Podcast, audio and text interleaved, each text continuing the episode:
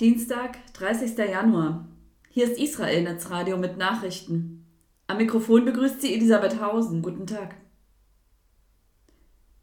Terroristen in Krankenhaus getötet. Israelische Sicherheitskräfte haben nach eigenen Angaben drei Terroristen getötet, die sich in einem Krankenhaus in Jenin versteckten. Die Terroristen hatten Anschläge geplant. Die Israelis drangen am Dienstagmorgen als Ärzte und Zivilisten verkleidet in das Gebäude ein. Im dritten Stock töteten sie die Terroristen mit schallgedämpften Handfeuerwaffen. Die Aktion dauerte zehn Minuten.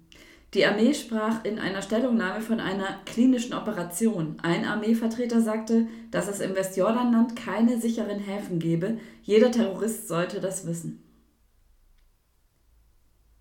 Appell an Opfer.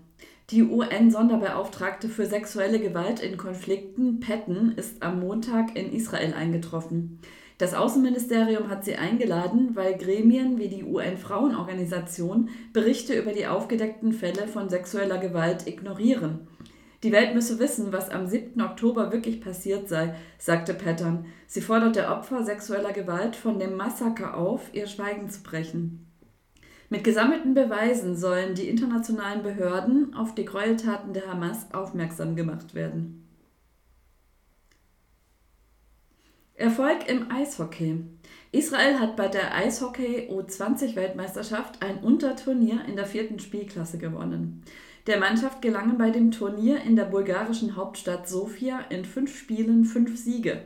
Die Israelis stiegen damit aus der untersten Division 3 in die Division 2 auf. Die Beteiligung der Israelis an dem Turnier war nicht selbstverständlich. Der Eishockey-Weltverband IIHF wollte das Team erst ausschließen. Er begründete dies mit der Sicherheitslage vor dem Hintergrund des Gazakriegs. Mitte Januar ließ der Verband die Israelis dann aber doch für das Turnier zu. Die Behörden in Bulgarien hätten bestätigt, dass sie für die Sicherheit sorgen könnten. Der Geschäftsführer des israelischen Eishockeyverbands Horowitz dankte dem israelischen Unternehmen Phoenix das kurzfristig für die Versicherung des Teams gesorgt habe.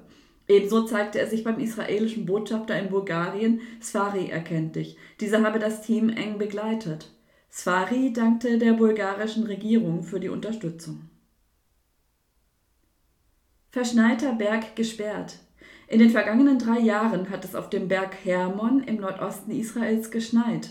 Allein in der Nacht zu Dienstag erhöhte sich die Schneedecke um 25 cm. Doch die Skilifte sind gesperrt, weil sich der höchste Berg Israels nahe der libanesischen Grenze befindet und mit Angriffen der Hisbollah zu rechnen ist. Nur Sicherheitskräfte erhalten Zutritt. Der ebenfalls verschneite Golan gehört nicht zum Sperrgebiet. Dennoch kommen aus Furcht kaum Touristen. Soweit die Nachrichten auf Israel Netzradio. Am Mikrofon war Elisabeth Hausen. Shalom.